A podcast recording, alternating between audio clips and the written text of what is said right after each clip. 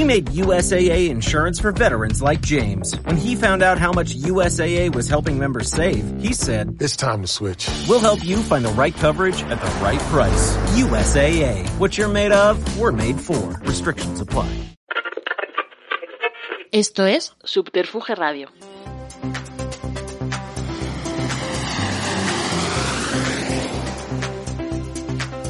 Le damos la bienvenida a Treintañeros a la Deriva, el podcast favorito de una generación formada por individuos que se creen únicos, especiales, con mucho mundo interior y que creen merecer todo en la vida, pero en realidad son tan ordinarios, comunes y vulgares como cualquier otra persona.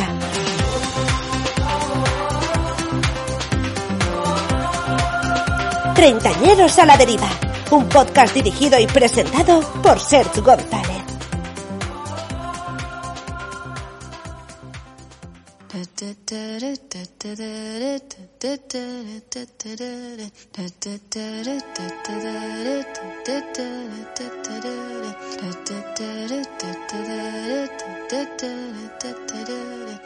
Mientras hay personas que disfrutan del presente e incluso son capaces de ir un poco por delante, otras muchas, en cambio, prefieren habitar el pasado y resguardarse en él, recordando hasta la extenuación las canciones y películas de su época, diciendo esa rancia frase de ya no se hacen cosas como las de antes, o lo que me parece lo peor de todo, criticando a las nuevas generaciones.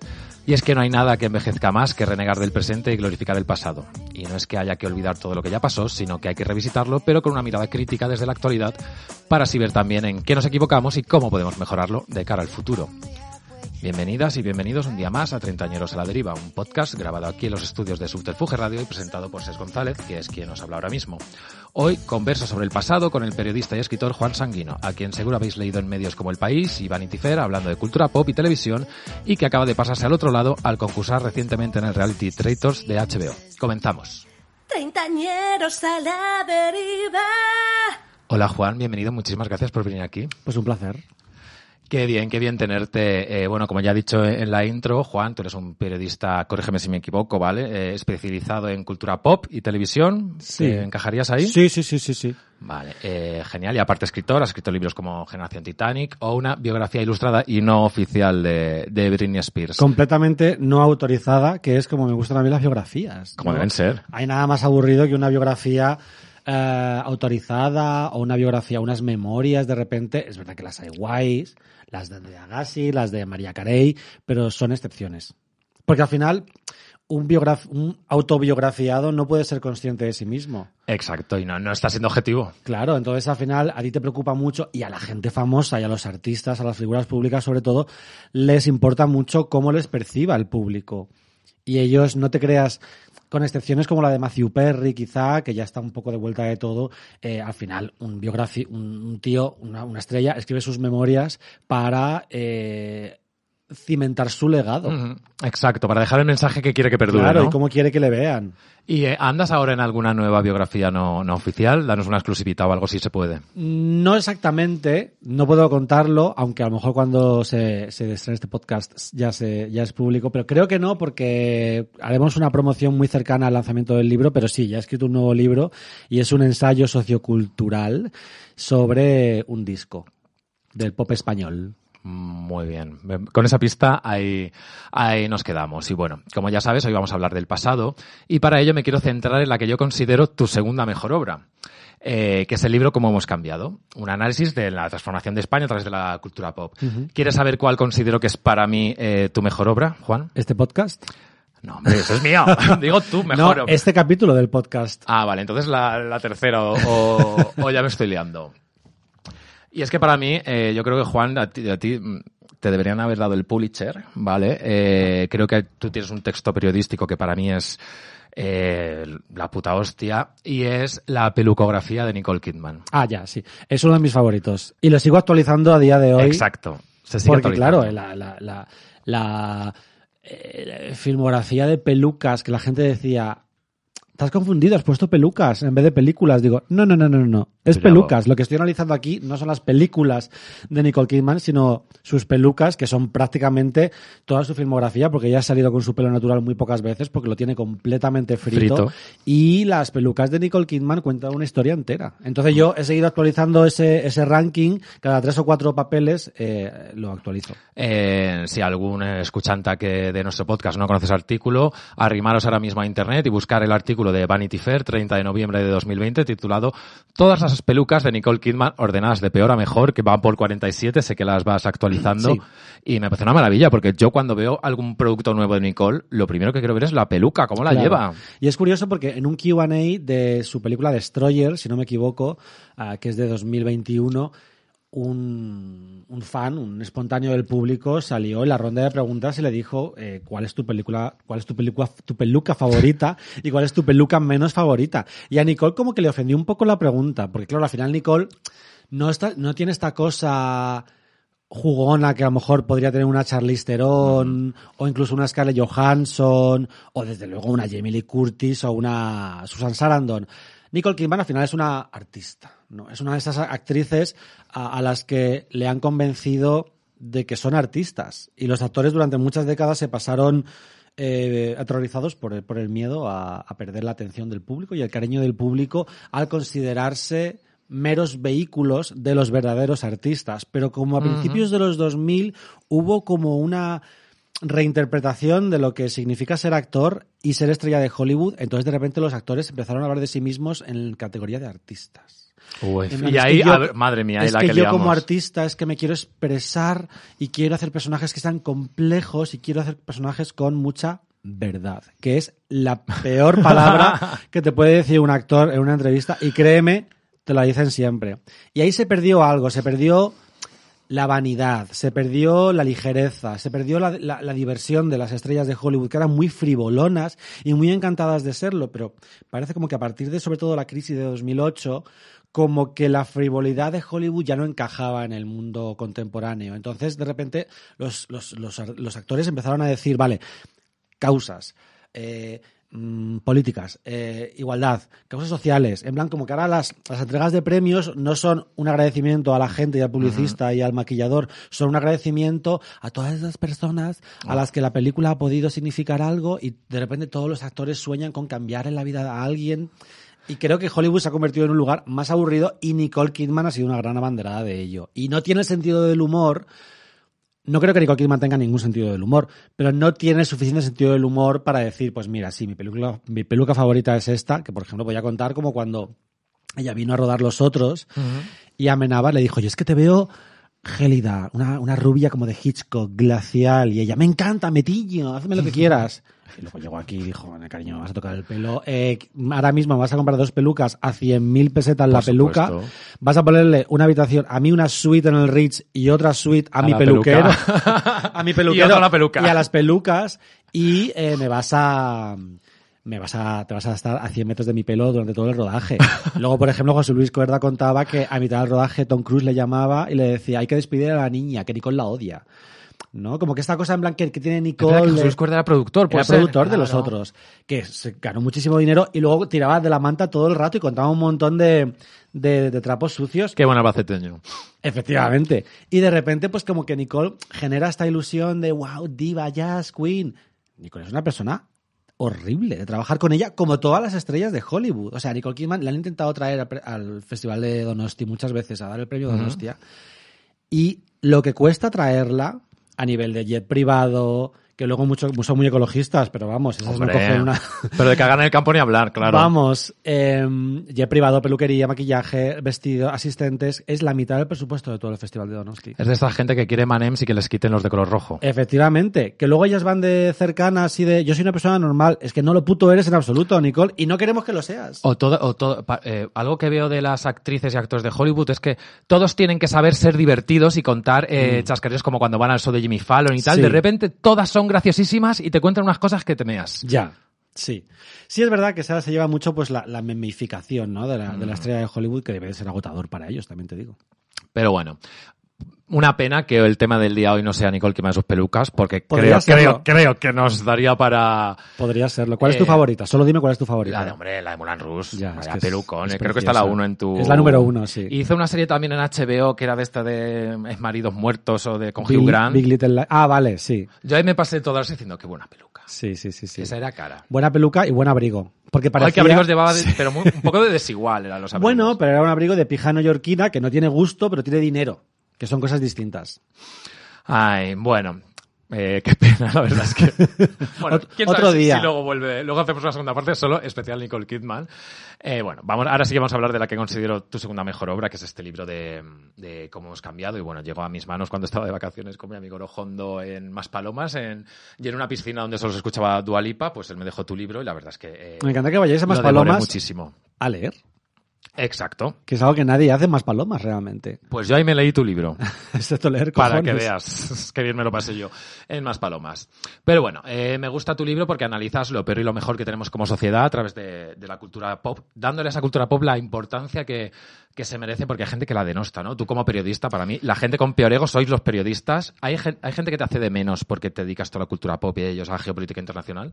Sí, pero también creo que la cultura popular ya nos hemos pasado un poquito reivindicándola, ¿eh? Yo creo que ya hay que reivindicar un poco la, alta cultura otra vez. Es decir, es como cuando te metes en Twitter y dicen, se habla poco de lo buena que es Scream. Es como, no se habla poco, se Hostia, habla, se habla todo el rato. ¿Vale? De lo buena que es Scream, de lo buena que es Casper, de lo buena que es Jumanji, de lo buena que es Señora Do Fire. Cariño, ¿sabes de lo que se habla poco? De lo buena que es Ordet de Dreyer.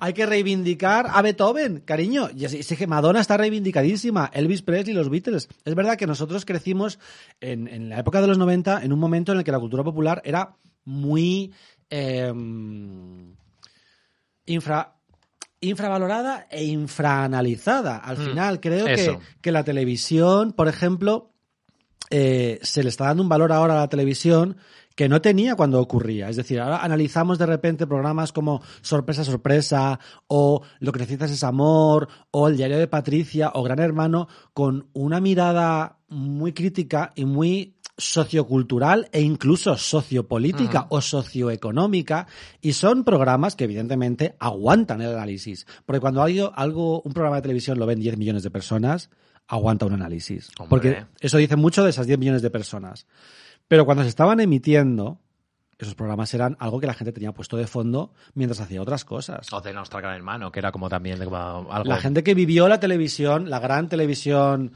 los grandes formatos de los 90, no los consideraba grandes formatos, los consideraba una cosa que estaba ahí puesta y ya está. Lo cual es interesante. Ese contraste, ¿no? Entre cómo se consumen las cosas y cómo se analizan a Claro, pero por ejemplo lo- eh, los británicos lo hacen muy bien que sí yo creo que sí que saben darle importancia a, a la cultura pop por ejemplo las Olimpiadas de Londres 2012 Mm. la ceremonia de clausura que dijeron mira si algo bueno sabemos hacer bien los británicos exportar bien es la cultura pop y vamos en la ceremonia de clausura eh, nunca tantos maricas la hemos visto porque de repente te sacan a las Spice te sacaban a todas las supermodelos eh, hablan de, de sus series también y de todo entonces ellos creo que ponían sí de repente una canción de Kate Bush, ¿no? Saben valorarlo. Yo creo que es una cuestión eh, de, de- de- del lugar de donde venimos. Es decir, España es un país tradicionalmente muy acomplejado. Hmm. Entonces, digamos que durante la transición se construyó lo que, lo que se consideraría durante 30 años probablemente el buen gusto oficial, el buen gusto canónico, que implica una música concreta, eh, un cine concreto, ninguna televisión y una literatura concreta. Punto. Y eso es lo que se considera eh, la alta cultura o, digamos, la cultura popular aceptable, como puede ser, un ejemplo arquetípico, pues es Sabina, Calamaro, em, ¿no? el cine de Alex de la Iglesia. De repente es como este tipo de, de alta cultura, independientemente de su calidad. Era cultura considerada válida. ¿Por qué? Porque de repente plantearse el valor cultural de algo como Mecano hace, en cierto modo, España sentía que sería un retroceso no, no, no, no, no. O sea, no podemos volver a, pre- a prestar atención a lo que quiere el público, porque lo que ha querido el público en este país a veces no ha sido lo más acertado. Entonces, se construye esta élite cultural para que haya una especie de aspiración cultural, para que digamos que el, el, eh, ciudadano medio español que no ha tenido hasta los años 70 realmente herramientas para acceder a la cultura, diga, vale, ¿cuál es el canon? ¿Qué pelis me tengo que ver? Exacto. ¿Cuál es el disco bueno? ¿Cuál es el libro que me tengo que leer? Por eso, eh, la mayoría de hombres heterosexuales eh, que estudian guion es Pulp Fiction su única referencia. Que no digo que no Porque pueda cuando serlo. se construyó este buen gusto oficial, todos los popes intelectuales eran hombres de, de- de 30 a 50 años. Entonces, eh, eh, eh, Gran Bretaña y Estados Unidos son lo contrario, son países profundamente vanidosos. Mm. Son naciones profundamente eh, con un sentido de la superioridad, al contrario que nosotros. Entonces, ellos sacan pecho Mm. de su éxito, de sus éxitos. Los consideran algo de lo que están orgullosos. Nosotros, Aquí rajando a Rosalía. nuestros éxitos son defectos. Sí. O sea, nosotros, tú ves los, los, los discos más vendidos en España y tienes Julio Iglesias, eh, Alejandro Sanz, David Bisbal, Mónica Naranjo, Mecano. No hay, tú te pones a investigar sobre Mónica Naranjo, por ejemplo, y no hay, no hay prensa. Es que no hay O prensa. Camela, que ha vendido muchísimo también, y eso sí que es Yo, es antisistema yo total. entrevisté a Camela hace poco y para documentarme yo siempre, tú te metes en el país y de Sabina y Hay Serrat millones, sí. Tienes artículos, te remontas a la hemeroteca de los años 70. El primer artículo de Camela es una noticia de que actúan en el parque de atracciones en el año 98, tres años después de su primer disco, cuando ya habían vendido dos millones de discos, y por supuesto lo ponen en plan como de pasada. La primera entrevista de Camela en el país es con su se- sexto disco, una cosa así. Por eso los considero el grupo más punk y antisistema que ha habido en este país, porque en contra del sistema Mm. de lo- de mediático han conseguido vender muchísimo. Y realmente además Camela es interesante porque le pasa un poco como a Belén Esteban. Eh, ellos claramente tienen mucho dinero, no tanto como deberían, porque les tangaron con los primeros tres discos que fueron los que realmente lo pegaron eh, a nivel superventas, pero ellos tienen mucho dinero y jamás lo dirías por su forma de ser, por su Siguen iguales. siguen viviendo en donde siempre, eh, tienen la misma vida de siempre, pues tendrán sus ahorros y se darán unos buenos viajes. Pero Belén Esteban sigue veraneando en Benidorm. Es que a ella le gusta Benidorm. Entonces, mantener esa autenticidad, a pesar de haberlo petado tanto, es increíble. Y además Camela no se ha adaptado a los tiempos. Exacto. Ha sido la cultura la que ha acabado dando una vuelta sobre sí misma y diciendo, no, es que Camela, mm, al principio la denostábamos, luego nos empezó a gustar de manera irónica y ahora vamos al Withing Center. Y cariño, si vas al Withing Center a ver a Camela, aunque tú tengas una mirada irónica, a diferencia de la Choni que tienes al lado emocionada, tú has pagado la entrada igual que ella. Hombre. Y estás ahí igual que ella, y eso es lo que importa. Y el dinero sabe igual, eh, modo irónico on o no. Y la ironía ha muerto, además. O sea, quiero decir, ya, nada, alegro de ya nada se consume de manera irónica. Las cosas se consumen o no se consumen. Pero ya el guilty pleasure, el placer culpable, es un concepto que ya prácticamente ha caído en desuso. Y yo me alegro, me alegro muchísimo. Pues bueno, hablando de dineritos, yo de algo tengo que comer porque no voy a heredar, así que es el momento de dar paso a una de mis secciones patrocinadas. Vamos a ello.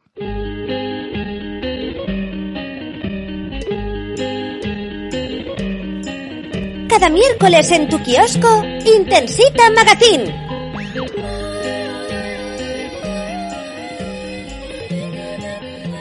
Cada miércoles llega al kiosco de tu barrio Intensita Magazine, tu revista favorita si eres de los que buscan constantemente la aprobación de los demás, la validación externa y el aplauso constante. Este nuevo número viene con un especial titulado Prepara tu body para la primavera, con una lista de las mejores dietas para alimentar tu TCA y las peores fotos de famosas para alimentar un poquito esa baja autoestima que tienes gracias a los anuncios que hay entre nuestros artículos. Así que ya sabes, amiga Intensita, no te gastes esos eurillos en una napolitana de chocolate y gástatelos en el nuevo número de Intensita Magazine.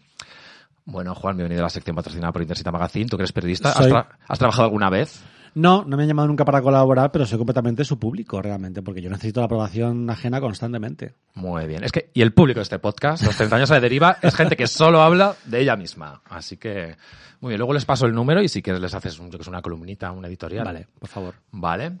Eh, pues bueno, eh, ya que quiero sacar el tema este sobre lo que es la, mm, los TCA, trastornos de la conducta alimentaria la anorexia, por uno de los capítulos favoritos de este libro, Tú de cómo hemos cambiado, que me gustó mucho, que se titulaba Anorexia, bulimia y Ali McBeal, el feminismo entró en coma y se puso minifalda, que habla de cómo la cultura pop se cebó con el cuerpo de las mujeres generando esa tormenta de, de trastornos alimenticios. Sí, es que es curioso porque el- la, la segunda ola del feminismo de los años 70 es la segunda o la tercera ya. Uy, yo me he perdido. Bueno, la ola del feminismo del- de los años 70, que de repente consiguió el, el- el aborto, que se legalizase, que fuese libre, que estuviese. eh, que tuviese lugar en condiciones mm, sanitarias. La píldora anticonceptiva también. Efectivamente. Fue, uno- fue unos, unos grandes avances y sobre todo la mujer empezó a entrar en política, la mujer empezó a entrar en espacios que hasta entonces habían parecido inaccesibles, como por ejemplo las oficinas. Y de repente pues tenemos ese- momento icónico Armas de Mujer de. Melanie Griffith con ese cardado, esas hombreras, que es una película muy simbólica. Pero el puedes tenerlo todo, que era una especie de eslogan para la Barbie, por ejemplo. Barbie de repente tuvo un montón de trabajos nuevos en los 80. Exacto. Era astronauta, de repente, era científica. El puedes tenerlo todo encerraba algo mucho más perverso que era el debes tenerlo todo. Y se convirtió en tienes que trabajar, pero tienes que hacer todo lo anterior también. Tienes que Exacto. encargarte de la casa, encargarte de los hijos y seguir estando buena. Lo cual es una perversión que yo creo que hay una película que lo cuenta muy bien, que es La mano que mece la cuna. Al final, em, La mano que mece la cuna son tres mujeres, Anabela Sciorra, Rebeca de Mornay y Julianne Moore, que son a su manera, cada una distinta, víctimas de un sistema absolutamente asfixiante para ellas. Y aunque ahora les resulte inconcebible, a finales de los 90 sí que se, se consideraba que las mujeres ya lo habían conseguido todo, que la igualdad se había conseguido y que las mujeres ahora podían ser promiscuas como los hombres, que podían tener nivel adquisitivo como los hombres, que podían ser independientes o casarse tarde como hacían los hombres. Eh, y uno de los símbolos fueron dos series que se estrenaron en el mismo año, como son Ali McBeal y Sexo en Nueva York. Y ahí lo malo, es decir, lo que yo siempre estoy muy en contra de Sexo en Nueva York, aunque me he tragado la serie, por supuesto, que es eso, que al principio nos presentan unas mujeres súper modernas, súper liberadas, pero se pasan toda la serie buscando marido, casarse y tener hijos, como Ali McBeal, que también quería eso Sí. al final. Claro, pero en aquel momento se consideraba que eso eran cosas de, cosas de chicas. Que es que las chicas eran así, como si estuviesen programadas por el ADN, ¿no? Y, y es muy bestia porque al final Sexo en Nueva York no es una serie sobre, sobre cuatro mujeres de finales de los 90, es una serie sobre cuatro maricones. Exacto. Interpretados por cuatro actrices cis, pero los personajes son maricones. Porque además tienen un tipo de, tienen un tipo de vida que no tenían las mujeres en aquella época, tienen unos tipos de trabajos a los cuales muchas veces no accedían las mujeres. Entonces, es una especie de doble experiencia vicaria porque los guionistas maricones que en el fondo no podían estar tan integrados en la sociedad como ellas vivían sus, sus, sus fantasías a través de las mujeres, pero es que las mujeres en el fondo eran avatares y proyecciones Hmm. de los maricones de la época. Entonces ahí hay como una relación Pero es paradójico para mí porque eh, mientras que eh, Sexo Nueva York era porque era aspiracional para todos los de provincias que veíamos eso de quiero vivir eso, ellas querían salir de esa aspiracionalidad porque al final el objetivo de los cuatro personajes era acabar casadas y con hijos en una casa en los suburbios. Querían salir de eso que, que el resto aspirábamos. Y es el que sigue siendo el objetivo vital de la mayoría de la gente hoy en día. Quiero decir que al final estamos, nuestro círculo estamos un poquito más deconstruidas, pero en el fondo no puedes esperar que cuatro mujeres nacidas en los años 50, 60, no olvidemos, porque es eso Nueva York, eran treintañeras cuarentonas, eh, no puedes esperar que estén absolutamente deconstruidas y que quieran ser independientes y que quieran... Estaban alargando su juventud un poco, digamos, pero sabían sí, que iban a llegar era a... un poco. eh, Sexo en Nueva York es una serie que, que- que se, se utiliza mucho como como canal o como vehículo para explicar el cambio de siglo y, y este, este el, el feminismo chic y el feminismo pop de finales de los 90, principios de los 2000, a pesar de que la que realmente lo petaba en aquel momento era Ali McBeal, que es una serie que ha caído completamente en el olvido, sobre todo porque no está en plataformas por, por los derechos de las canciones y no ha tenido una segunda vida como sí ha tenido Sexo en Nueva York, que sigue en HBO y la gente la sigue recuperando y ahora ha vuelto la segunda parte y todo esto. Pero es verdad que se utiliza mucho Sexo en Nueva York para explicar aquella época y en realidad nadie vivía así.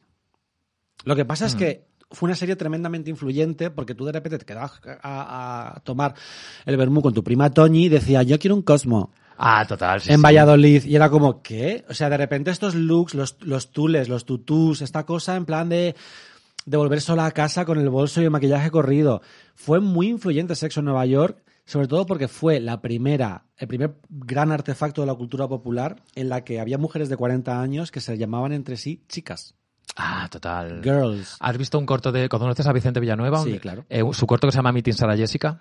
Ay, ay, sí, sí, ¿cuál es? Está en YouTube, os lo recomiendo a Sí, todos. sí, sí, Buscadlo en YouTube, se llama Meeting Sarah Jessica, va de una chica de Valencia, de un pueblo, una perdedora, que podríamos ser todas nosotras, que gana un premio para conocer a Sarah Jessica Parker en Nueva York. No puedo contar más, me parece un diálogo eh, impresionante. Habla mucho de eso, de cómo se crea esa figura de, de Sarah Jessie, eh, para que la- las perdedoras Claro. nos sintamos Sí, es una, identificadas. es una cosa aspiracional y sobre todo es una falsa modernización. Que al final no hay nada que le guste nada más, nada más, nada le gusta más a la cultura popular que parecer moderna sin serlo realmente.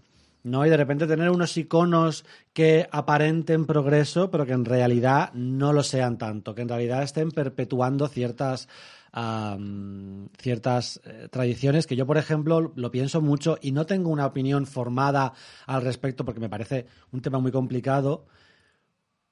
Pero yo a veces veo videoclips de cantantes jóvenes que están perreando y tal en, en bragas y pienso, hmm, en plan, lo estás haciendo porque tú quieres. Estás empoderada viva. Pero estás en bragas igual que la, la de hace 20 años. Es decir, lo haces desde otro lugar, que duda cabe. Y hay otra intención. Pero hay otra mirada, realmente. Yo me pregunto, y no tengo respuesta, Claro. ¿eh? Yo no tengo ninguna respuesta, yo creo que el tiempo, el tiempo lo, Creo que al final lo dirá.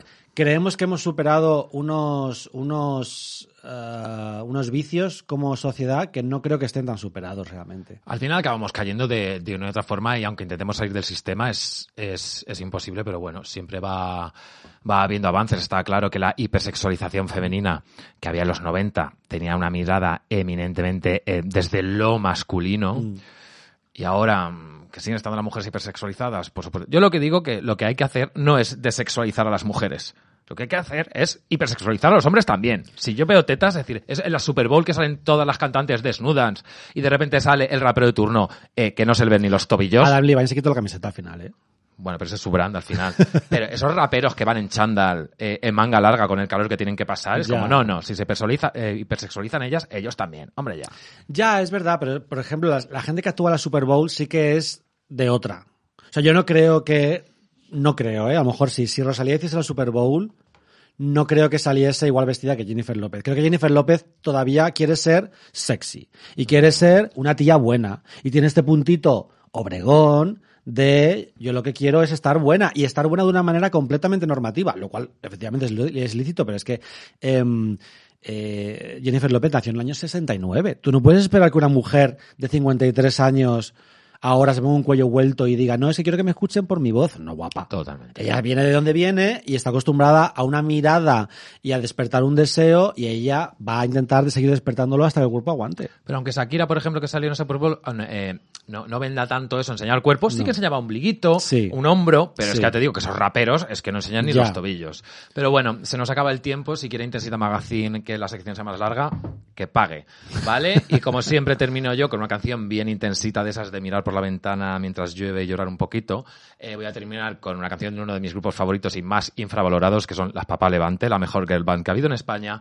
que en su, creo que segundo disco, Sopla Levante, buenísimo, es el mal querer pero mejor. Eh, tuvieron una canción llamada Gorda que hablaba de trastornos de la conducta alimentaria, así que vamos a acabar la, la sección con esa gran canción.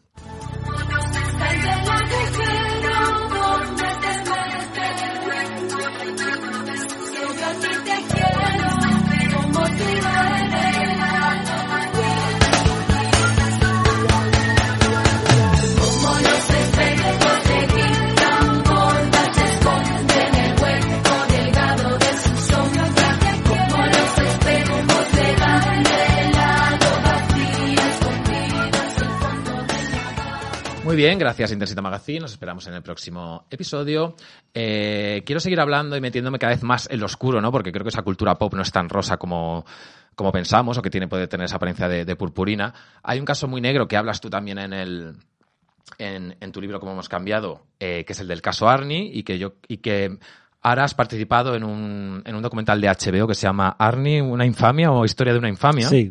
Creo que es un caso que se está olvidando y que creo que no debería estar en olvido porque me parece un caso horrible. Recuérdale a los radioescuchantas de qué, de qué va el caso Arnie. Bueno, bueno, el caso Arnie tiene muchísimas capas, pero esencialmente el escándalo que, que tuvo lugar fue que un chaval denunció ante la policía que Un menor de edad, en teoría. un menor de edad, sí, que había sido víctima de bueno, lo que ahora sí entendemos como abusos sexuales, en aquella época la línea estaba un poco más difusa, no en cuanto a la legalidad. O prostitución infantil también, incluso. Pero sí, el, bueno, pero prostitución infantil es, es, un abuso. En aquella época igual la, la, opinión pública no lo percibía de la misma manera, pero ahora entendemos que sí. Y entonces el, la, la, el juez ordenó poner una patrulla que estuvo nueve meses en la puerta del club del pub Arni. Un bar de maricas de Sevilla. De toda la vida, donde supuestamente tenía lugar pues bingos en los que se sorteaban chavales para llevar todos al cuarto oscuro, etcétera. Y a pesar de nueve meses no ver a ningún menor de edad entrar en el Pavarni, la jueza decidió procesar a los 57, si no me equivoco, que fueron eh, acusados entre perpetradores de la, de la digamos, los chulos, los, los proxenetas que prostituían a los menores de edad y los clientes. Que, que podían o no saber que estaban... La gente que había ido al bar o incluso gente que no había pisado ese bar en su vida. Como es el caso de Jesús Vázquez. Entonces, el, el chaval, digamos, el principal testigo, el principal eh, acusador, dio nombres de famosos, lo cual hizo que el caso fuese mucho más mediático, evidentemente, y mucho más escandaloso.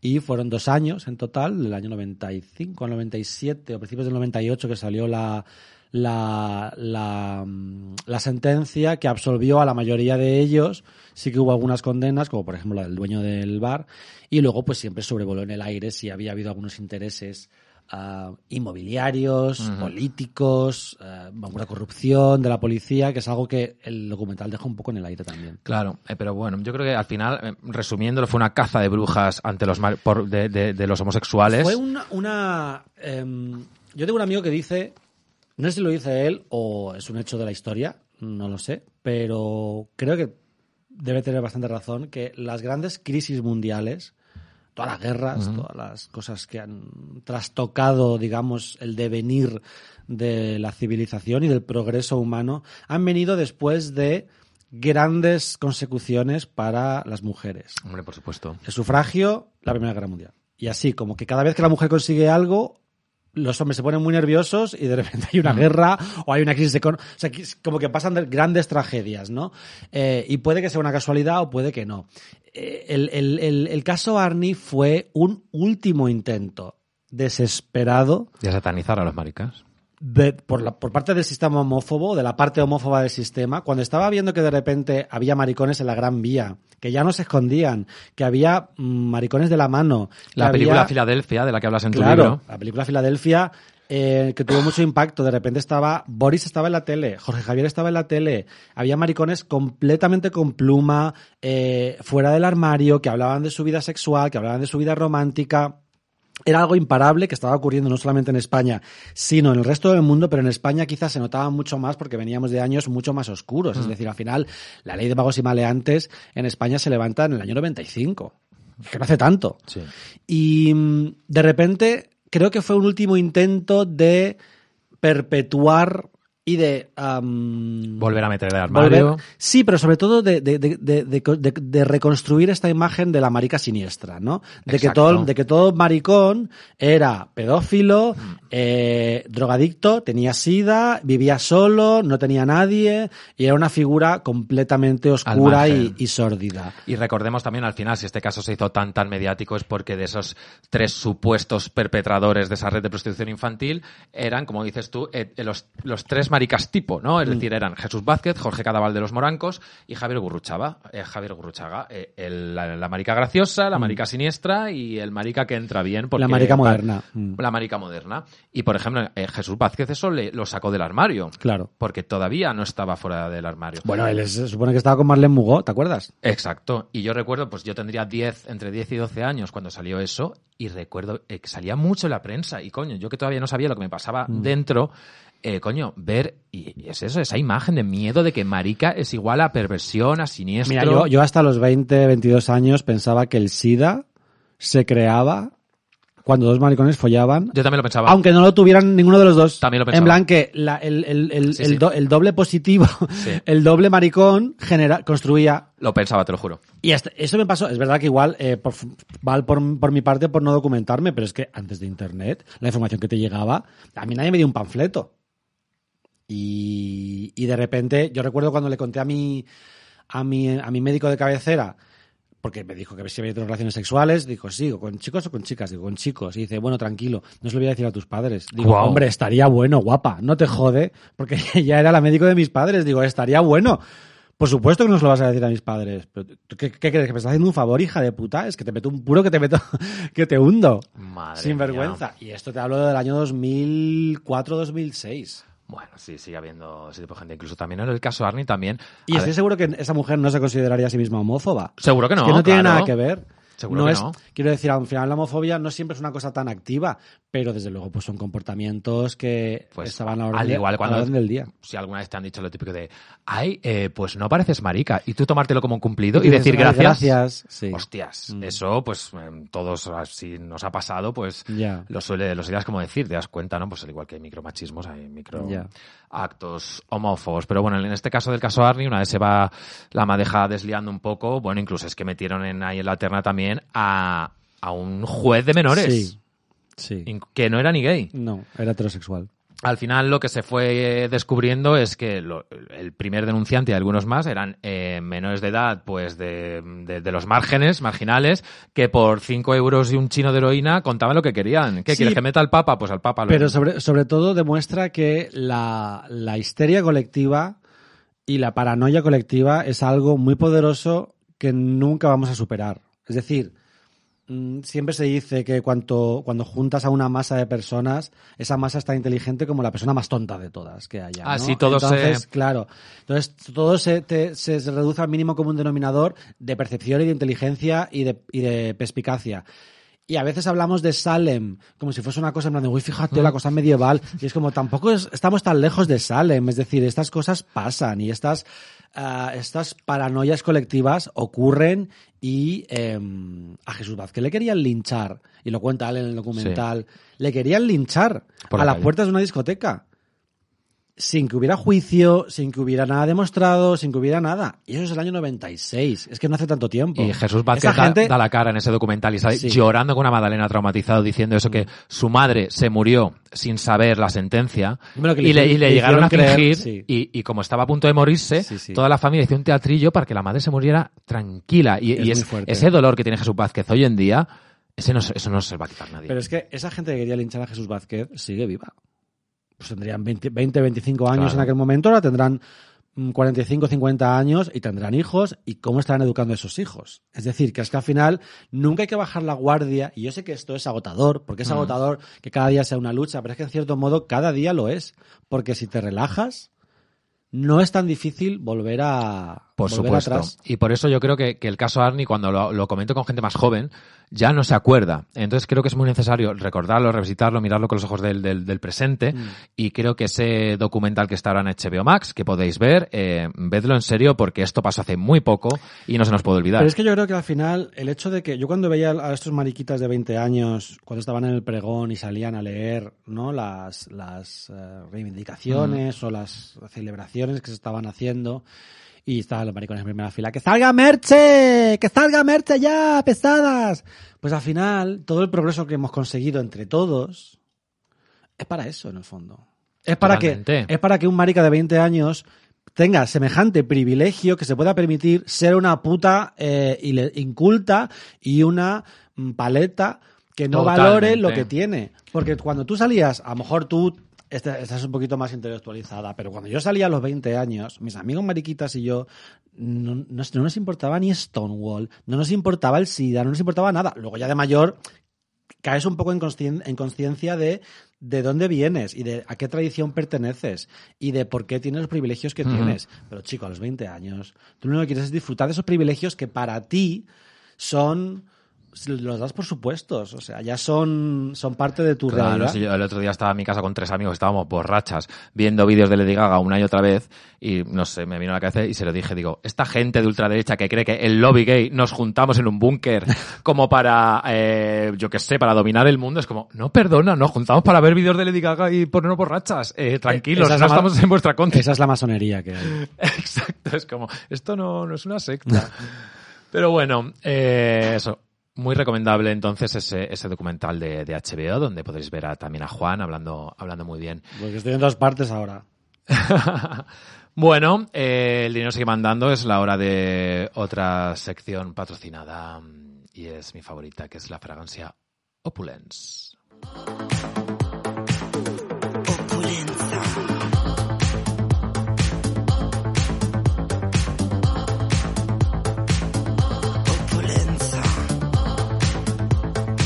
Opulence, el perfume para ella.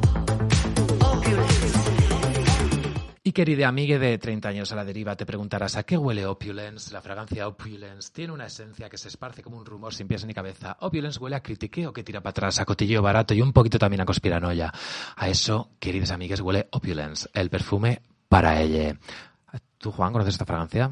Pues no, no he tenido el gusto, la verdad. Me vas a dar luego una, una, un frasquito de. Por supuesto, te vamos a muestra. dar unas muestras, el neceser de viaje, la, el body meal, todo, todo con fragancia. Me encanta la palabra body milk.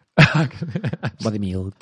Eh, body meal, yo creo que ya lo, hemos- lo hemos españolizado. Bueno, pues eh, al final a, a lo que más huele Opulence es a frivolidad, ¿no? Mm. Entonces, eh, vamos a hablar, por supuesto, de, de critiqueo y quiero hablar de un tema en concreto. Y es que andaba yo el otro día viendo informe semanal eh, que por cierto, que asco la puta gente que, que esa gente mm, que te suele decir, yo no tengo tele porque es una mierda. Como Pero luego tienen Netflix, los hijos de puta, sí, que es claro. la Telecinco de las plataformas. Claro. A mí cuando me dicen eso, digo, sí, pues ¿sabes que mi programa favorito de la tele es Parlamento? Que lo ponen en el canal 24 horas de actualidad Congreso Senado. ¿Tú ves eso? Pues yo lo veo en la tele. eh, Y, y si, y si quiero ver una cosa de mierda, también lo veo y no pasa nada. Déjame decirte que yo mm, me esfuerzo a ver el telediario a la hora de comer o a la hora de cenar y si ves el telediario todos los días te cambia la vida. Te Ya. convierte en otra persona. Sí. Es verdad que es horrible porque es muy deprimente, pero te convierte en una persona que de repente tiene una percepción del mundo y yo salen temas de deportes que no me interesan, salen Mm. temas de política que me agotan, pero sí que te dan en una hora un, un repaso que es como, que creo que debería ser obligatorio. el Es mi serie favorita. Eh, ¿No? Eh, Y, y Es últimamente... tu reality favorito. Claro, y últimamente tienes más, más plot twists que cual series, cualquier Y serie además ahora rocambolesca. los, los telediarios, ha cambiado mucho el periodismo porque yo cuando busco hemeroteca en el pasado, el periodismo era mucho más aséptico antes. Mm. Pero ahora en el telediario es... Y no me refiero a Carlos del Amor, que es muy sentimental. Oh, qué pesada. Es muy sentimental. De repente es como... Magazine, Carlos eh, del Amor. sale la guerra de Ucrania y claro, primero te explican que Putin va a sacar unos tanques y luego te dicen, esta es Irina, su padre ha muerto. y le está buscando el cadáver y es como, esto realmente no es una noticia, ¿no? Eh, Entiendo por qué lo hacen, porque es verdad que si no, no sé, el- el- al final nosotros estamos programados para entender la realidad a través de relatos, a través de, Ujú. medi- de- de- de arte- artefactos mediáticos y a través de emociones. Entonces Sí. a ti te pueden dar los datos de han muerto mil personas, pero te ponen un niño muerto Irina. y es lo que realmente te impacta. Pero me parece un poco fuerte porque incluso el, cuando preguntan en plan de, yo qué sé, pues hay una ley nueva en, Gran- en Reino Unido que prohíbe fumar en la calle. Y de repente, Kevin, de 25 años, fuma desde los 17 y nos cuenta que es como... No, como que se ha personalizado mucho más, se ha vuelto más, eh, más humano, más cercano, incluso la información de... Mira, no, no me había dado cuenta y Sí. me gusta mucho. Yo como fan de, de los telediarios que soy. Y sí, sí, es que soy muy fan. es como que- forofa del telediario. Te, te- te lo juro, es que el, tele- el telediario es en español y está últimamente avanzando muchísimo a nivel imagen y a nivel Sí. todo con esta realidad aumentada y el franganillo que me ha encantado desde que era corresponsal en Washington está haciendo unos especiales desde la Gran Vía, desde lo, Mm. lo hace muy bien. Pero bueno, andaba yo viendo informe semanal y de repente vi eh, que hacían un reportaje sobre el reggaetón. Y entrevistan a la Bajal y tal, y bueno, pues siempre tienen a expertos, al igual que tú apareces de experto en el de Garni. Y de repente veo que aparece un señor llamado Carlos García Miranda, no sé si lo conoces, Sí. que se definía como escritor y guionista. El guionista de, lo- de los protegidos ADN, por ejemplo. Seriaca. Eh, O de los protegidos... ¿Una de las dos o las dos? eh, Seriaca. Bueno, no lo sé, igual es una serie buena, pero... Bueno, la cosa es que dijo eh, lo siguiente. Yo entiendo el reggaetón como música generacional. Además es una música que está muy alejada de la que les gustaba, a- a- de las que eh, les gusta a sus padres. Ahora, esto es un poco lotería. Eh, a mí me tocó eh, como música generacional eh, los Pixies y los Planetas y ahora les ha tocado Quevedo. Creo que, te- que tuve más suerte, la verdad. Dime. Pues es que por favor, es que a mí esa superioridad de decir yo he tenido más suerte porque me tocaron los planetas y a ellos les he tocado Quevedo. Pero es que yo creo que lo piensa todo el mundo. Y la gente que le ha tocado Quevedo piensa que tiene más suerte que Claudio García Miranda. Es decir, al final, tú necesitas sentir... Es verdad que siempre hay el típico raro que dice, nací en la época equivocada, yo tenía que haber sido Lord Byron. También te digo que todo el mundo cuando cree que vive en el pasado, se cree que es Cleopatra. Exacto. Bueno, cariño, serías esclava. Sí, y morirías a los 13 años. en tu octavo parto. claro, o sea, y morirías por no tener antibióticos a los ocho que años. es lo que se llama el síndrome de Napoleón, que todo el mundo cree que en una vida pasada fue alguien importante y probablemente no. Em, y eso son excepciones, es decir, la gente que dice nací en la época equivocada son excepciones. Hmm. La mayoría de la gente está encantada con lo que le ha tocado vivir. O quiere estar encantada con la cultura que le ha tocado vivir porque es la suya, porque es la que siente como suya. Yo creo que el, el error de Claudio aquí es... Carlos. Cla- Carlos. ¿Carlos García Miranda? Sí, sí, Carlos García Ah. Miranda. ¿Y porque yo creo que se llama? ¿No habrá un Claudio García Miranda? Bueno, C. García Miranda, lo dejamos ahí. No, pues se puede que se llama Carlos, sí. Yo he hablado con él un par de veces y, y- y me cae muy simpático. Pero creo que su error aquí es. Es una falacia comparativa. No puedes comparar los planetas No. con Quevedo porque en el año de los planetas también estaba Enrique Iglesias, cariño. Claro, es decir, al final tú identificas tu experiencia con la realidad total. Y eso es un error. Porque a lo mejor tu experiencia fue esa, pero eh, no tiene por qué ser la experiencia global. Y, Cla- y- Cla- Carlos o Claudio sabe perfectamente cuál es la realidad. La suya fueron los pixies y los planetas, pero esos serán de nicho, completamente. Totalmente, Es decir, Quevedo es mainstream como lo era Rosana. Es decir, Claro, o si Enrique va- Iglesias. Claro. Entonces me parece una falacia comparativa. Claro. Lo que está haciendo. Claro. Y de todas formas, aún así, los planetas, sí, uy, qué modernos. Uno un grupo de hombres blancos heterosexuales eh, que eran cero críticos con el sistema porque todas sus canciones van de que tengo resaca o de que, uy, la chica indie me ha vuelto a, a- a dejar, que es como, cariño. Claro, pero ahí es donde yo voy. O sea, yo creo que los planetas tienen un componente generacional que Quevedo no tiene. Pero Quevedo es un tío que lo peta, que tiene muchísimo éxito, pero eh, los planetas capturaron una forma de ver el mundo y una forma de vida y una estética y una ética y una moral y un romanticismo que yo reconozco, no es el mío, pero lo reconozco con mis compañeros de, de facultad.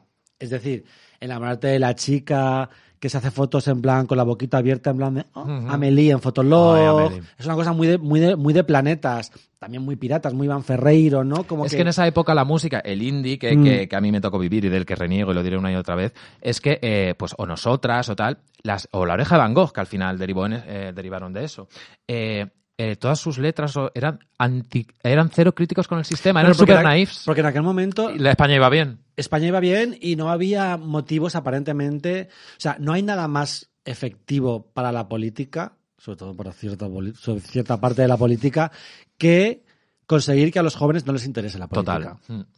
Y esa es la razón por la que ganó el PP con mayoría absoluta en 2000, porque los jóvenes no votaban.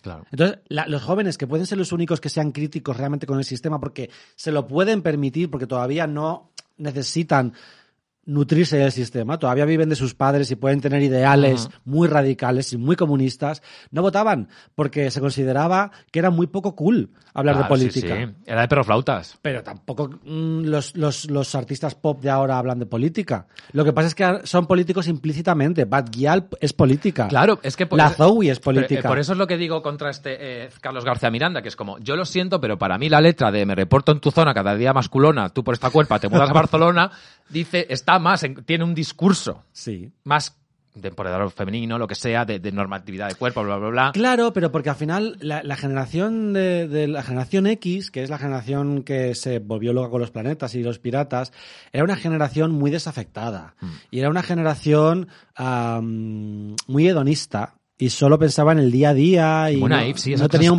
sí, no tenía un proyecto un de vida, eran muy cursis. Curs- Eran mogollón de profundamente cursis, cursis. A mí los planetas siempre me han parecido muy cursilones. Pero es verdad que al final no puedes comparar el reggaetón con planetas. Yo creo que ahora el equivalente a planetas pues sería un rapero mm, medio de nicho, medio minoritario, Sensenra quizá, no lo sé, Sí. una cosa así que también es muy sentimental, pero que hace otras cosas, que hace otro punto de vista. Claro, por eso es como si yo digo, ah, vosotros antes tenéis a Enrique Iglesias y nosotros tenemos a Sen- Senra. Creo que es una falacia comparativa. Claro. Y, y también recuerdo que a principios de los 90 eh, grupos como Escape fueron hiper mainstream, con canciones como El Vals del Obrero, Conciencia de clase a muerte. Es, es- Y los suaves, Cortatu, se escuchaba mucho. Extremo duro. Mago de Oz. Pero es verdad. Pero Mago de Oz sus letras no eran antisistema.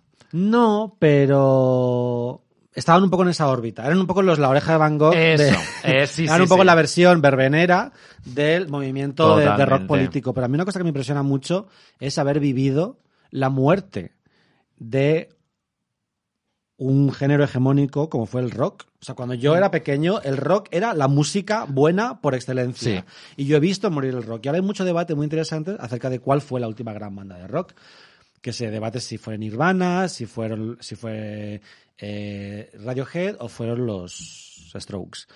Pero de lo que no cabe de ninguna duda es que el rock ya es, es residual. Y yo me alegro mucho porque siempre he sido más de electrónica que de rock. Si hay que dividirlo en dos grandes familias. Y ahora, que es lo más mainstream, de repente Kendrick Lamar está ganando el Pulitzer. Es decir, ahora la gran dentro de que no hay una monocultura ya, la gran música hegemónica ahora mismo es el rock y el, rap y, el, y el latino. Hay una teoría que dice, que no sé si es verdad, pero no recuerdo dónde leí, que es como se llama la, la de Vogue, el Anna Wintour, sí. cuando Nirvana, eh, cuando e, esa, esa movida se puso mainstream, eh, todo triste tal, ella dijo que eso no iba a llegar a las pasarelas por su coño. Y todo lo que salía grunge las pasarelas lo vetaba. Bueno, pero y sí que, ella mató el rock. Sí que hubo una colección de Tom Ford que era muy grunge. Y yo creo que acabó saliendo algo en Vogue, ¿eh? Un tiempo después. Pero ¿Sabes quién, ¿sabes quién, mató el, grunge? Alicia Silverstone en Fuera de Onda. Wow, es verdad. O sea, al final, la gente no se acuerda. Claro, es que al final, cuando hablamos del pasado, que es el tema de este podcast, aunque estemos hablando todo el rato de adelante, atrás, adelante, atrás, cuando hablamos del pasado es inevitable ser reduccionista.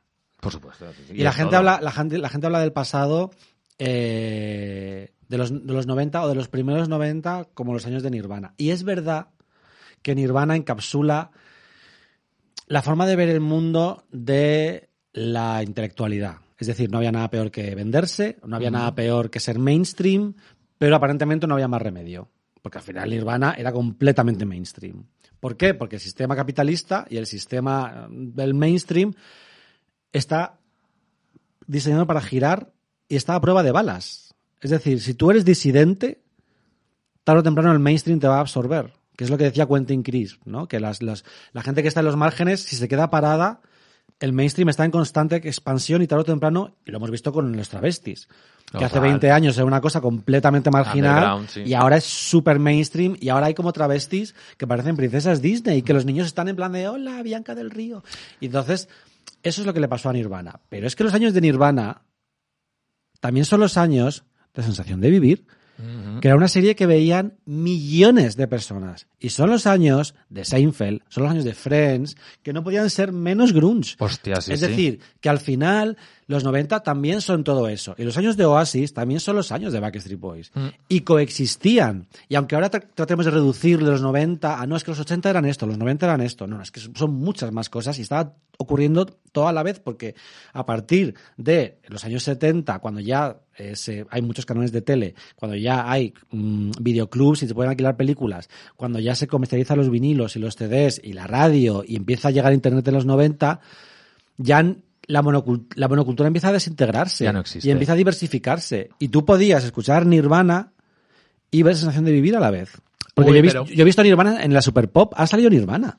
Sí, llegó a ser mainstream, pero eh, en esa época de antes de Internet, que al final eh, tu, acceso a la cultura era muy concreto, por, a través de amigos, por ejemplo, a través mm. de que ibas a un bar concreto, eso es lo que nos llevaba a las, a las tribus urbanas. Es decir, que mm. si tú eras rock, llevabas una moda rock, ibas a bares rock, tal. Entonces, a, un, a, un, rocker no le podía gustar la electrónica, porque era como... Mm, y luego, al contrario, ahora por suerte una persona rockera puede decir que le gusta el reggaetón. Antes eso era pecado. ¿Y sabes quién fue muy, muy influyente en esta transformación?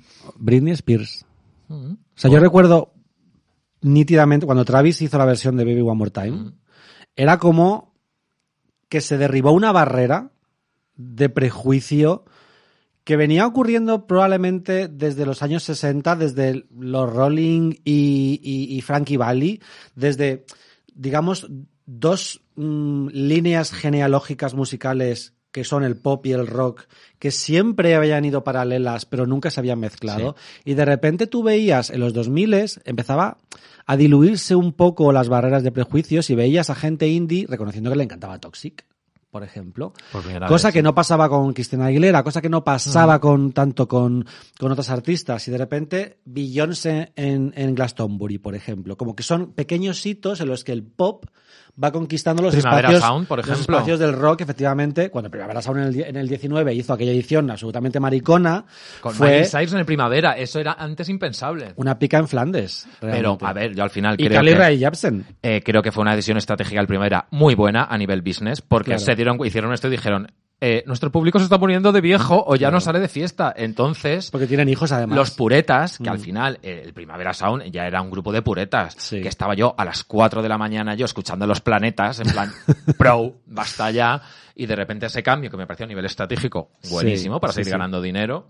Y que yo jamás, me dicen hace unos años cuando yo iba mucho al primavera que iba a haber una Carly Rae Jepsen o una Dua Lipa, Claro. y era impensable. Pero es curioso porque hubo momentos antes de, de esta, digamos que cuando el pop empezó a invadir los espacios del rock, antes había sido al revés. Es decir, antes eh, Britney Spears, por ejemplo, había hecho versiones de I Love Rock and Roll, o de Beat Goes On, de Satisfaction de los Rolling. Es decir, que eran las divas pop las que trataban de coquetear un poco con el rock como para ser un poquito más salvajes, un poquito más duras. Y Janet tenía canciones Tías rock. cañeras como Malú. Claro. En... en plan con la cazadora de cuero, en plan de repente un piercing en la, en la Malú, nariz. es que me estás Sí. refiriendo a Malú. Cañera. bueno, eh, tenemos que seguir. eh, y bueno, quiero hablar un poco de, de cuando el pasado no, nos atormenta. Y, y quiero hablar de, de tu reciente paso por Traitors de, de HBO. Como he dicho al principio, has pasado al otro lado. Y Pero más- solo de visita, ¿eh? solo de safari. bueno, exacto. Pero bueno, siempre está bien conocer, conocer el otro lado y eh, eh, como siempre me, me gusta mucho leer tus artículos. Hiciste un artículo para, para El País donde hablabas de, de tu experiencia. Y rescato una de, tus palabras que dices, el día que me echaron yo sabía que me iba y estaba en paz con ello. El juego había podido conmigo, pero de repente una frase, esta vez de cuatro palabras, me removió más que nada de lo que había ocurrido en toda la semana. Juan es un amor. Y yo solo pu- pude reaccionar diciendo la verdad, nadie ha dicho eso de mí nunca. Allí dentro viví una vida completa, o mejor dicho, viví una reproducción a pequeña escala temporal y a gran escala emocional de mi propia vida. La soledad, la inseguridad social, la aceptación final de mí mismo. Wow, vaya estoy tips emocional. Y vaya subordinada. Ahí no hay ni una puta coma. No pasa nada, he podido respirar. Pero, wow, ¿no? Porque al final es como reproducir como una pequeña sociedad en un reality. Realmente sí, es, es una cosa que me, que me fascinaba mucho de los realities, sobre todo de las primeras ediciones de los realities. Sea cual sea, Confianza Ciega, Mu- mm, La Isla de las Tentaciones, Gran Hermano, OT. O sea, la primera, el experimento piloto, por así decirlo, cuando metes a unas personas que están sujetas a una serie de reglas que desconocen, que es algo que solo no están viciados. con las primeras ediciones, a mí la primera edición de la Isla de las Tentaciones me parece pura televisión. Y empecé la segunda y me di cuenta que ya no, que ya no podía ser. Porque ya sabían a lo que se, incluso aunque hubiera giritos, sabían a lo que se exponían. Entonces, esta primera edición de Traitors tenía mucho lo que tenía la primera de Gran Hermano, que de repente, eso lo comentaba también yo en el libro de cómo hemos cambiado, que tenías un médico, tenías un granjero, eh, tenías gente joven, así como bohemia, tenías... Gente eh, con estudios superiores, que ya es algo que no hay mucho en realities. Un militar, tenías una Mm. madre, tenías diferentes roles, Sí. como si de repente se tratase de un experimento efectivamente sociológico, como decía, como se hartó de decir Mercedes Milá en aquella primera temporada para legitimar de alguna manera intelectualmente. Experimento no sé, pero fenómeno sociológico sí lo fue. Por supuesto. Y experimento también, pero el experimento éramos nosotros. Mm. Éramos la audiencia. Lo que Gran Hermano no dice nada de sus 19 concursantes. ¿Cuántos fueron al final? Fueron En la 20. primera, en la primera temporada creo que 10 más 3 reservas. ¿Seguro? ¿Nada más? Sí. No, hubo cuatro reservas seguro, pero no Pues me 10 acuerdo más cuántos cuatro. Vale. Gran Hermano 1 no dice mucho de esas 14 personas, dice mucho de los 14 millones de personas que lo, que lo veíamos. Y del el morbo de... Y, y es verdad que yo lo hablaba el otro día con Esti, con Soy una pringada, Ujú. que ella estuvo en el Bake Off y me decía, es que yo el primer día volví al patio de recreo. Es que es tal cual, o sea, cuando yo, cuando yo llegué allí, y además me tocó en el coche con Cristina Cifuentes y tal, y yo venía, wow, qué guay, Cristina, no sé qué, hablando con ella, y cuando nos bajamos, de repente tú ves, y de verdad que yo me llevo muy bien con todos los compañeros. Evidentemente tengo más afinidad con unos que con otros, pero me llevo 17 amigos. Eh, pero yo cuando vi a esos tíos chocar, en plan, Claro. Dame, vamos a, Los- vamos los a heteros, intentarlo. ¿no? Eh, Uy, uf, eh, eh, chocando así como el príncipe de Bel Air. Sí. Yo decía, oh Dios mío, está volviendo a ocurrir. Flashback. Y son gente fabulosa. Y yo recuerdo que a mí Jaime Nava me aterrorizaba. Y yo un día, me- el, segundo día, él me dijo, tío, es que te veo como que estás así como aprensivo y tal, no sé qué. Yo le dije, Jaime, es que yo estoy programado para tenerte miedo. Mm. Exacto. Oh, que, sí, sí. Y él lo entendió perfectamente porque él dijo, es que yo estoy programado para hacerte bullying. Y estamos los dos luchando un poco en contra del lugar que nos ha tocado en la sociedad. Pero es que cuando te cierran con 18 personas, que además pues nosotros interactuamos muy poco con el resto de la- del, del equipo. Que eso es lo interesante, ¿no? Para Claro, que que más te burbuja. Un poco, un poco aislado. Y al final, esos roles de los. Como yo enseguida me acerqué a Abril Zamora, eh, me acerqué a Adrián Pino, porque era actor, y de repente tenía esta cosa él como de. Un poco de pardillo, ¿no? que, que, que proyecta él. Me acerqué un poco así, poquito a poquito, a la gente que yo veía, que eran un poquito más los raros del grupo, porque son tradicionalmente la gente que a mí me ha acogido mejor. Y de repente los atletas a mí me provocaban muchísima, muchísima aprensión que luego me hice amigo de ellos también. Seguro, pero sí, es verdad sí. que en ese, en ese contexto, pues yo un poco me tuve que enfrentar a todos mis traumas. Y sé que es un cliché de reality, pero es que en mi caso fue completamente cierto. Y al final eso, nosotros ya en la treintena, es decir, es que, pues eso, como dices tú, estamos programados para, para teneros miedo y nos ha costado años construirnos nuestra vida en la que no estáis. ¿Sabes lo que pasa? A mí me pone muy nervioso la gente que utiliza el bullying o, digamos, haber sido o pertenecer a una minoría como una coartada. Para ser un hijo de puta luego. O para, para todo. Hmm. Es decir, yo al final eh, creo que hay gente, sobre todo en redes sociales, que al final siempre te construyes una especie de personaje que lo analiza todo y lo percibe todo y lo comenta todo pasado por el filtro de soy LGTBIQ+, y o me hicieron bullying, que suelen ir de la mano. Y es como, a ver, sí, pero no. Yo leí una definición del bullying que me gustó mucho. La ley, no me acuerdo, la leí en GQ España, pero no me acuerdo quién la escribió. No sé si fue Víctor M. González, que dijo el bullying es como un cordón desatado. Tú puedes caminar durante toda tu vida, pero tienes el cordón desatado. Y nunca vas a dejar de saber que lo tienes y de que te puedes tropezar y caer otra vez. Es decir, nunca vas a correr con tanta soltura como la gente que lo ha tenido fácil desde, Mm. desde pequeños. Es verdad que luego el bullying te, te da otro tipo de herramientas sociales, te da otro tipo de herramientas de supervivencia Eso lo dice mucho Esti. te estimula la creatividad, te estimula el tu mundo interior, pero chica, ojalá no haber tenido que estimular Por tanto que el sí. mundo interior. Otra cosa es que donde estemos ahora nos encanta donde estamos, pero es verdad que llegar hasta aquí ha sido, ha sido difícil. Pero a mí me da rabia que todo se perciba a través de eso, pero es verdad que yo de entrada, con un tipo de hombre, por ejemplo, cis hetero, mm, me relaciono con cierta aprensión, no lo puedo evitar. Y lucho contra ese prejuicio porque es un prejuicio por mi parte. Al igual que tienes sobre nosotros, pues al final te lo vas, Mm, sí, te lo vas haciendo también. Pero de bueno, hecho, yo, por ejemplo, en, el, a mí me metieron en un grupo de WhatsApp de mis compañeros del colegio, que es el tipo de grupo de WhatsApp, cada vez que entro hay 400 mensajes, que leo muy poco, de vez en cuando en diagonal y tal y cual, porque al principio éramos como menos y de repente ahora somos ciento y la madre, y de vez en cuando pone una foto, ah, mira, Juan está en Sálvame, o Juan está en tal. Y yo digo, se están riendo de mí. Y a lo mejor sí, a lo mejor no. Algunos seguro que sí, por probabilidad. Pero yo pienso, ya están pensando, mira, el mariquita este ha acabado donde tenía que acabar, en Sálvame, ¿no? Sí. Y a lo mejor no, a lo mejor están diciendo, joder, qué tío, que ha llegado súper lejos, tal y cual. Pero yo siempre tengo esta cosa de... "Mm, mm".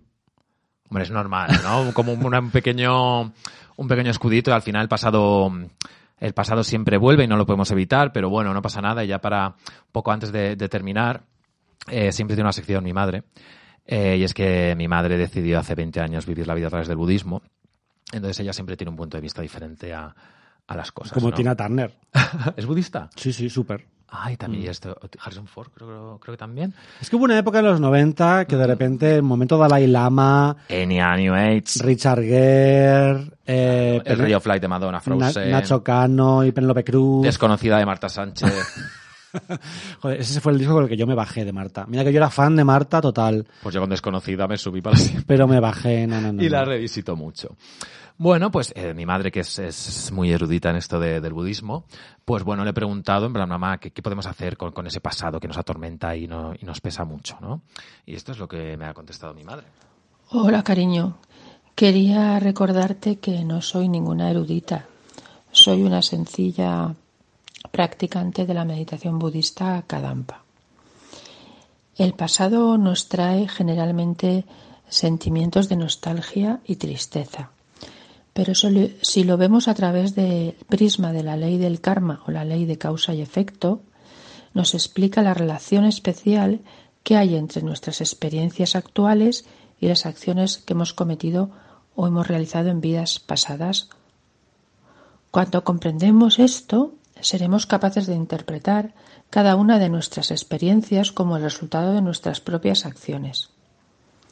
Entonces, a partir de esta comprensión, pues podremos transformar por medio de la meditación nuestras mentes que van a generar sensaciones desagradables en mentes que generen sensaciones agradables.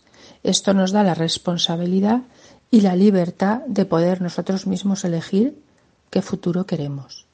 Te quiero, cariño. Un besito. ¿Cómo te quedas? Madre mía. Me parece agotador, la verdad, este proceso, que claramente llegamos tarde al budismo y, y yo, yo estoy en paz con la nostalgia y con, y con el pasado. Me cansa la nostalgia de los demás y me cansa la gente que identifica... Hay una frase que leí en un libro de Chuck Klosterman que acaba de salir ahora en castellano, que se llama Los 90, que súper recomiendo, porque Chuck Klosterman es un... Habla de cultura popular, pero desde un punto de vista muy filosófico. Y él dice que no entiende que al final los millennials son una generación que dedica muchísimo esfuerzo a demostrarse a sí misma que tenía razón a los ocho años. ¿En qué sentido? En el sentido de lo que consumía. En plan, que es algo que yo creo que escribí en el, en el prólogo de, de, cómo hemos cambiado. ¿Tú te imaginas a tus padres diciendo, me he comprado la película de mmm, los chiripiti... No, menos todavía, o sea, imagínate que tú... Sí, me he ido a casa del vecino a ver la tele porque yo ni tenía. Me he comprado la película de Marisol porque yo de niña... O sea, mis, nuestros padres eran niños hasta los 14 años que es cuando pasaban a ser adultos. Directamente. Punto. O sea, no había una, esta cosa de los 35, los 40 años en plan de, he visto Casper, tronco, ponte Ciudadano Kane. Exacto. ¿Sabes? En plan, Sí. culturízate, chico. O lo de glorificar, eh, rebobinar una cinta de cassette con un boli. Bueno. Es como, perdona, pero ahora por supuesto en mi teléfono tengo 70.000 canciones. ¿Sabes, sin embargo, lo que yo sí que creo que es una nostalgia imbuida, pero que la siento totalmente? El sonido de las películas. Yo cuando veo una película en versión original o doblada, de los años 90 para atrás, que tienen ese sonido de película, porque como ahora son digitales, se escuchan muy bien. A mí me gustaba cuando de repente los, act- los actores hablaban y había como cierto sonido ambiente de la película. Porque es sonido cine y nos recuerda más a Claro, que es una cosa muy bonita que decía Mike Nichols, el director de, de Graduado, que él, su segunda peli fue Graduado y la primera fue Quien tema Virginia Woolf, que la hicieron en blanco y negro porque el maquillaje de Elizabeth Taylor para envejecerla y, y ponerla el fat suit se, se notaba mucho. Entonces él dijo que se alegraba mucho de haber podido dirigir una película en blanco y negro porque para él el blanco y negro era lo que diferenciaba el cine de la vida. Claro. Para él decía, es que ya a mí no me gusta el cine en, en color porque para mí la vida es en color y el cine es en blanco y negro, entonces es como una puerta a otros universos. Las televisiones 8K no me gustan porque mm, no, no, Y aparte todo, todo luce mucho más barato. Exacto, es como romper la cuarta pared. Se nota que ves a unos actores que alguien les ha dicho corten Sí. y tal. Eh, le rompe eso. Y, por ejemplo, a mí me pasa con el consumo de música. Es verdad que yo, que soy muy de renegar del pasado y mira siempre al presente al futuro, sí que es verdad que algo que he hecho de menos es el, en es el consumo de la música. Que, por ejemplo, antes, cuando tenías un Walkman o un Discman, Mm. tú cogías un disco, un cassette, y lo escuchabas de principio a fin. Mm. La gente más joven de ahora escucha singles. No- no se- Sí. Nunca se escucha un disco entero. Y coño, hay, hay canciones que son muy buenas, pero el conjunto del disco entero. Mm. Y casi no se escuchan ni canciones enteras, porque ahora todo el rato, que las canciones cada vez son más cortas porque la gente a los dos minutos la pasa. De, Ya he escuchado todo lo que tengo que escuchar y como estoy obsesionado con optimizar y con economizar el tiempo, ya he escuchado el estribillo y les- el- la estrofa y el estribillo, con lo cual paso a otra. O sea, no, no hay opción a, y ya estamos en la época TikTok, en la época de que las canciones tienen una parte de 15 segundos muy, muy, muy pegadiza y el resto de la canción es un poco relleno. Y nosotros crecimos con los discos de relleno, pero es que ahora la gente está creciendo con canciones que dentro de la canción hay Ya hay partes de relleno. sí. Para luego- que luego cojan en TikTok 15 segundos. Claro, y por ejemplo, yo ahora estoy vo- volviendo a comprar vinilos, que yo nunca tuve vinilos, y me compré un tocadiscos como ese maricón que, es, que, que soy, porque quería tener objetos y tener discos que me gustasen mucho en objeto, y de repente pues me compro un disco de Ole Ole, o de Luz Casal, o de Amistades Peligrosas, y escucho canciones que jamás escucharía a través de Tidal. que es lo que yo tengo, por cierto, porque creo que... Ella es moderna. Es que se escucha mejor. Ah, ni idea. Al final es, No es verdad que es pasta, pero si tienes un equipo de sonido guay o unos cascos guay, la- se aprecia mucho más la diferencia porque al final Spotify lo que hace es comprimir las canciones para que ocupen menos espacio y priorizan la voz. Entonces tú lo que escuchas sobre todo es la voz del cantante. Pero en Tidal las capas de producción, si compras en la modalidad de alta fidelidad que vale 13 euros al mes, yo al final me lo decidí poner y estoy súper contento y esto no es patrocinado. Pero es que creo que realmente, aparte que paga mejor a los artistas, creo que realmente la cultura es una cosa en la que merece la pena invertir, sobre todo porque ahora la gente está hablando, no, es que Netflix quiere que pague 9 euros. Es como maricón.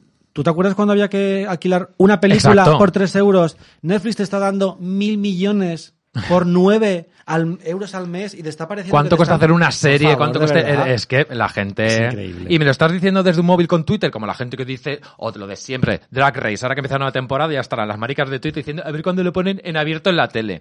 Yo nunca me meto en broncas en Twitter, menos con ese tema que le digo, mira, si pusieran Drag Race en la tele, como la ven solo abuelos, al segundo programa lo pasarían al late night y al cuarto programa lo cancelarían. cancelarían, y tú sí. te quedarías sin ver a tus travestis. Drag y si te gustan las travestis, dales dinero a las travestis. Drag Race se financia con los 3 euritos que pagamos de, Que son tres euritos. de la plataforma. que son tres euritos. Mm. En fin, ya antes de terminar, ya que estábamos hablando del pasado, el otro día estaba aburrido en mi casa y pregunté por Instagram en plan de, de, cosas arrepentís, ¿no? De, de- de- del pasado. Y bueno, la verdad es que las contestaciones fueron de haber estudiado en la universidad, yo creo que no, yo me lo pasé muy bien en la uni porque estudié una carrera de chichinabo y estuve bebiendo. Claro, es que yo creo que la universidad para nuestra generación, que fue un poco engañada con esta idea de las salidas.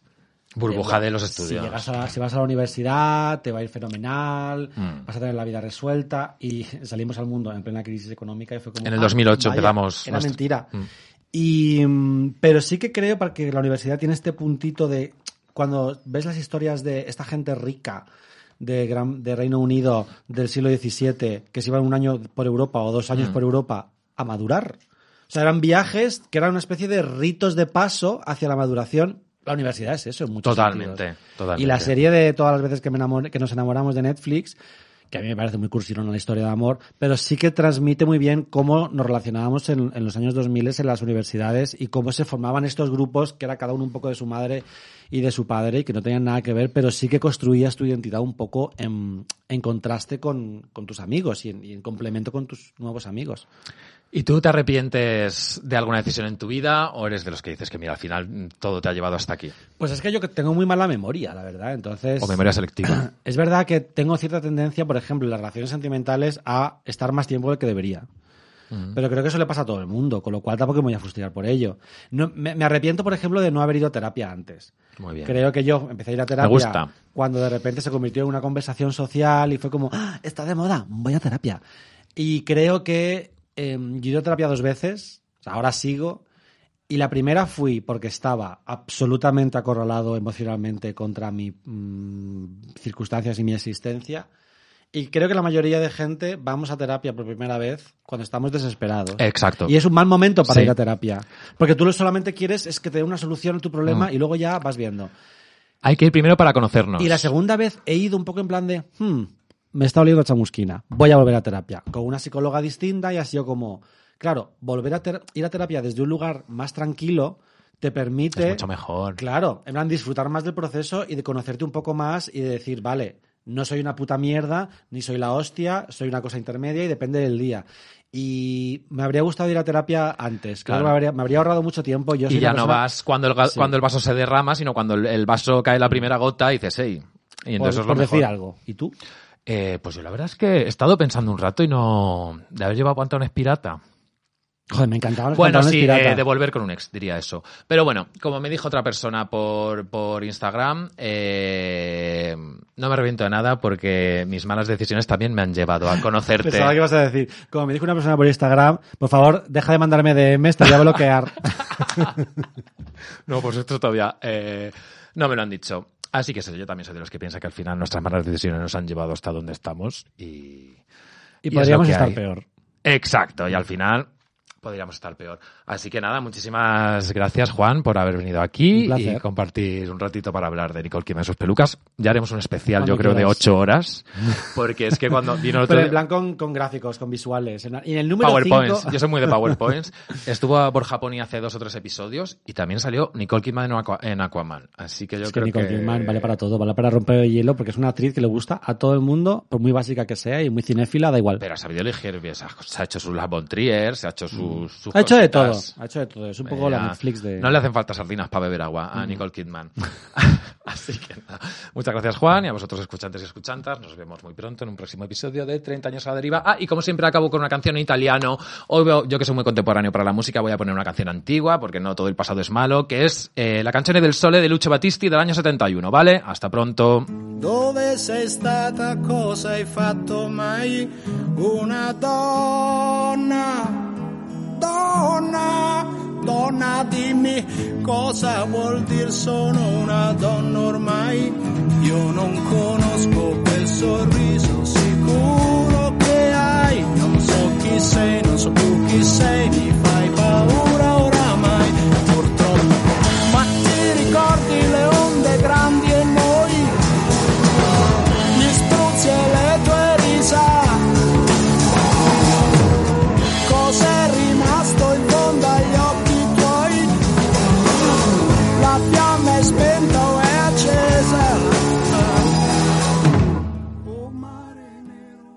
Has escuchado Treintañeros a la Deriva, un podcast producido por Subterfuge Radio. ¿Te preocupas por tu familia? Entonces, ¿por qué darles solo huevos ordinarios cuando pueden disfrutar de lo mejor? Eggland's Best, los únicos huevos con ese delicioso sabor fresco de granja, además de la mejor nutrición, como 6 veces más vitamina D, 10 veces más vitamina E y 25% menos de grasa saturada que los huevos regulares, además de muchos otros nutrientes importantes. Así que, dales los mejores huevos. Eggland's Best, mejor sabor, mejor nutrición, mejores huevos.